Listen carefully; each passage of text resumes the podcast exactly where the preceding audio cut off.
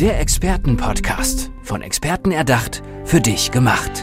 Experten aus nahezu allen Bereichen des Lebens geben wertvolle Tipps, Anregungen und ihr geheimes Know-how weiter. Präzise, klar und direkt anwendbar. Von A wie Affiliate bis Z wie Zeitmanagement. Der Expertenpodcast macht dein Leben leichter. Viele Menschen tun sich unendlich schwer, Entscheidungen zu treffen. Und auch Erfolg ist zum Beispiel eine Entscheidung. Das sagen Schmidt und Schmidt. Genauer gesagt, Sina und Andreas Schmidt, sie sind die Entscheidungsmeister. Äh, was meint ihr denn damit? Erfolg ist eine Entscheidung. Ja, man kann sich natürlich im Leben immer für mehrere Seiten entscheiden. Zum einen kann man sich entscheiden, erfolgreich zu sein oder Erfolg zu haben. Denn ähm, was man sehr oft hört, ist, du hast Glück gehabt oder du warst zur richtigen Zeit am richtigen Ort. Das Gleiche gilt natürlich auch für die andere Seite, für du hast Pech gehabt, du warst zur falschen Zeit am falschen Ort. Fakt ist aber, dass es unsere Entscheidung ist, wo wir hingehen und wann wir wohin gehen und wie wir unser Leben leben wollen. Und deswegen können wir jeden Tag in der Früh, wenn wir aufstehen, sagen, heute wird ein guter, heute wird ein, ein Tag voller Erfolg oder eben genau das Gegenteil. Ich glaube, jeder Mensch hat es selbst in der Hand. Was wir verlernt haben, ist die sogenannte Selbstbestimmtheit, zu sagen, wir entscheiden uns dafür, dass wir wirklich mit dem, was wir wollen, eben rausgehen. Mhm. Auch das Bewusstsein an sich, dass ja im Grunde alles im Leben eine Entscheidung ist. Es ist sehr oft, dass Menschen Dinge rausschieben, weil sie Angst haben, morgen könnten sie besser entscheiden, morgen ist vielleicht die Situation eine andere. Was passiert dann oft? Man entscheidet in der Regel gar nicht. Aber auch das ist eine Entscheidung. Ja, wer keine Entscheidungen trifft, der wird am Ende dann von Entscheidungen getroffen. Man hat es dann nicht mehr selbst in der Hand. Und da wollen wir das Bewusstsein ein bisschen stärken und auch zeigen, wie man künftig besser und erfolgreicher entscheiden kann. Ja, aber warum tun sich so viele Menschen so schwer damit, Entscheidungen ganz konkret und auch kurzfristig zu fällen?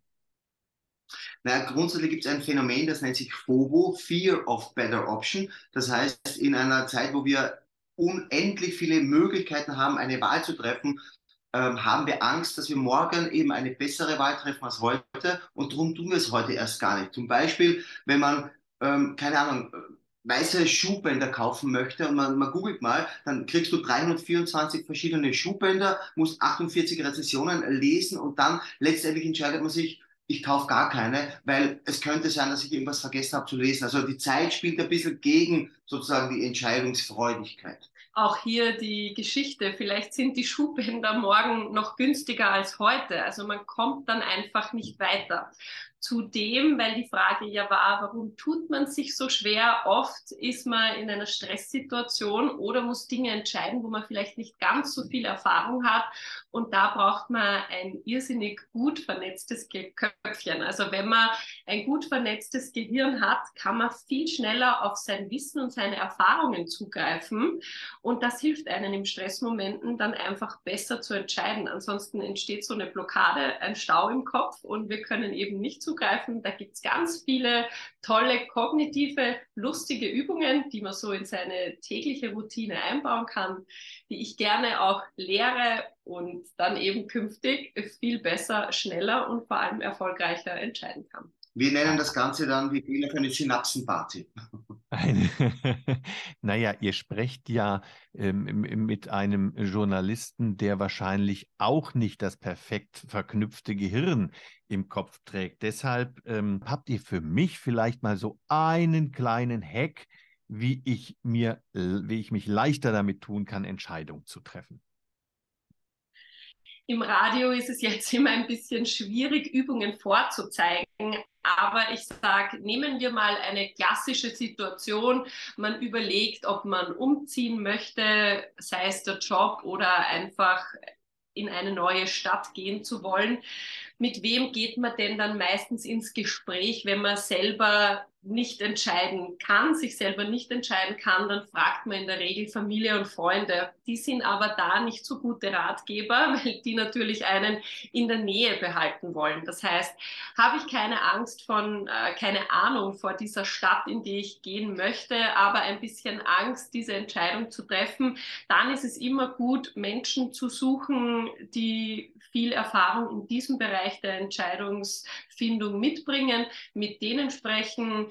Wir haben ja grundsätzlich so fünf Grundemotionen, ja, die Freude, Wut, Angst, Trauer und Ekel. Und wenn man bei diesen Grundemotionen einmal darauf achtet, gibt es genau eine Emotion, die positiv besetzt ist, nämlich die Freude. Der Rest ist negativ besetzt. Das hat uns zwar in der Evolutionszeit äh, vom Säbelzahntiger gerettet, wenn der um die Ecke geschossen gekommen ist, haben wir dann natürlich gesagt, okay, vier von diesen Emotionen haben dann gesagt Hilfe, aber nur eine hat sich eben gefreut und das war die Rettung damals und das steht uns heutzutage ein klein wenig im Weg. Aber um, wie gesagt, auf dieses Beispiel des Umzugs zurückzukommen, hier wirklich mit Menschen sprechen, die einem helfen, die Freude ein bisschen größer aussehen zu lassen und die anderen vier Buddies nicht so zu Wort kommen lassen. Also wenn ich selbst noch kein Wissen, keine Erfahrung in gewissen Bereichen habe und dann nicht zugreifen kann, dann Menschen suchen, die das haben und dort gemeinsam mit denen die Reise der Entscheidungsfindung beginnen.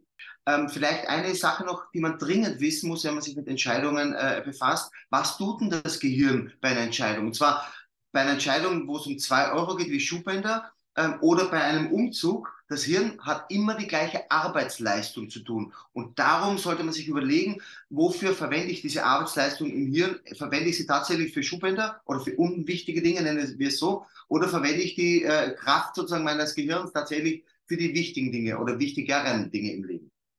Großartig. Vielen Dank für diesen hilfreichen Tipp, Sina und Andreas Schmidt.